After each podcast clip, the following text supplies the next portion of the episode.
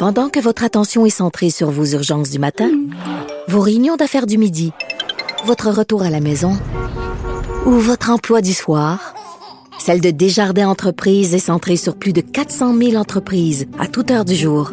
Grâce à notre connaissance des secteurs d'activité et à notre accompagnement spécialisé, nous aidons les entrepreneurs à relever chaque défi pour qu'ils puissent rester centrés sur ce qui compte, le développement de leur entreprise.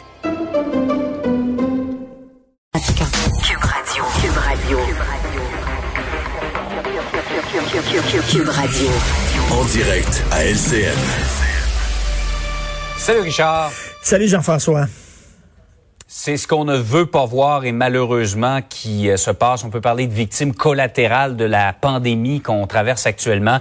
La fille de, des comédiens Normand Chouinard, Violette Chauveau, Rosine Chouinard euh, euh, Chauveau, qui est décédée. Elle avait seulement 28 ans et elle a été victime du délestage. Écoute, ça, ça m'a bouleversé. J'étais pas seul. Tout le monde, là, que, que, que, ses parents soient connus ou pas, là, c'est pas la question. D'ailleurs, bien sûr, on leur fait toutes nos, nos condoléances.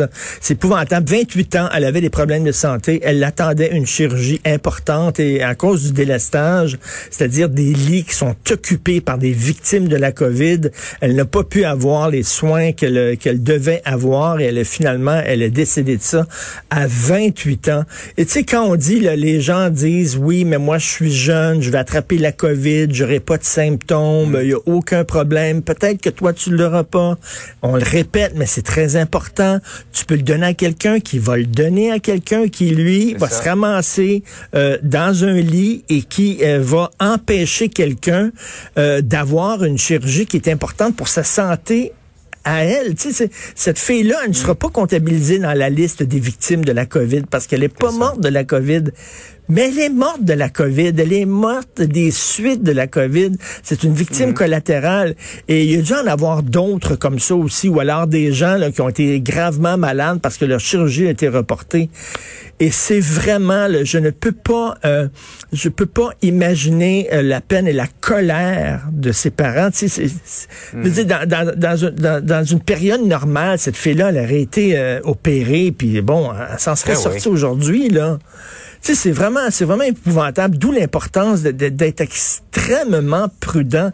Et d'ailleurs, j'étais un petit peu tout mêlé, là, euh, Jean-François. Tu sais, d'un côté, on nous dit, là, euh, le nombre de cas a jamais été aussi bas depuis septembre dernier. Ça va bien. On est en train de se sortir du tunnel. D'ailleurs, il y a un petit, euh, là, on nous permet maintenant, bon, d'aller au cinéma, etc. Il va y avoir un petit, une petite ouverture. Mais je vois des gens comme Caroline Quash, que tu viens d'interviewer, des, des, des, des Ouais. épidémiologistes, des macrobiologistes qui disent, attention, là, les variants, là, C'est ça. c'est très inquiétant. Dans les écoles, il y a des, il y a des, il y a des éclosions. Donc, est-ce qu'on se réjouit en disant ça va bien, puis on peut faire le party ou non? Absolument pas. Donc, euh, euh, on est, on sait pas sur quel pied danser exactement. Et Ouais. quand on voit qu'il y a... écouter, je pense, la voix des justement des spécialistes Ben oui. épidémiologistes là, et autres qui nous disent euh, faites attention les D'ici un à deux mois, là, euh, on pourra souffler davantage, mais tout n'est pas gagné encore. Est-ce qu'on veut une troisième vague? Et lorsque je vois, moi, qu'il y a, Euh, deux, qu'il y a deux variants qui ont fusionné ensemble, écoute, Mm. là, c'est, c'est vraiment, c'est assez épeurant. Donc, il faut être prudent, même si on nous dit que on va avoir un petit relâchement, là, bon, sur les, les consignes sanitaires. faut faire attention. Le masque, le 2 mètres, c'est très important. Tout n'est pas terminé là, comme ça sur un, un claquement de doigts. Tout à fait. Par ailleurs, euh, ben, il faut protéger la liberté d'expression à l'université, mais tu te demandes comment. Ben c'est ça, il y a eu plusieurs histoires là, qui ont été euh, documentées dans les journaux, vous le savez, euh, des œuvres qu'on ne peut plus aborder en classe parce que ça crée une commotion chez certains étudiants hypersensibles, des conférences qui sont annulées parce qu'on dit que certains conférenciers tiennent des propos qui sont inacceptables pour l'université, bon des professeurs qui sont intimidés, qui sont harcelés et là François Legault a dit ben il faut protéger la liberté d'expression dans les universités, c'est très beau mais comment comment est-ce qu'on va envoyer des espions dans les classes pour savoir ce qui se dit en classe? Est-ce que le gouvernement va commencer à surveiller ce que les profs disent en classe? On ne veut pas ça non plus. Là. On veut une certaine liberté. Je pense que la seule façon, c'est de rappeler aux recteurs et aux rectrices de l'université que c'est leur rôle. Et euh, regardez ce qui se passe à l'Université l'Université d'Ottawa. Euh, il y a des, il y a une professeure, il y a des professeurs, en fait, qui sont harcelés par une gang d'étudiants crinqués, radicaux, extrémistes. Et le recteur, M. Frémont de l'Université d'Ottawa, au lieu de, au lieu de prendre la défense de ses professeurs, prend la défense des étudiants harceleurs, des étudiants intimidateurs. Faudrait rappeler à M. Euh, le recteur de l'Université d'Ottawa que sa job est de protéger les professeurs.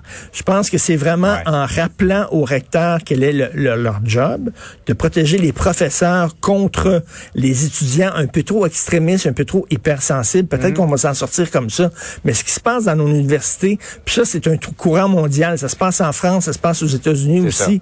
Important de protéger la liberté d'expression. Si on peut pas débattre à l'université, où c'est qu'on peut le faire?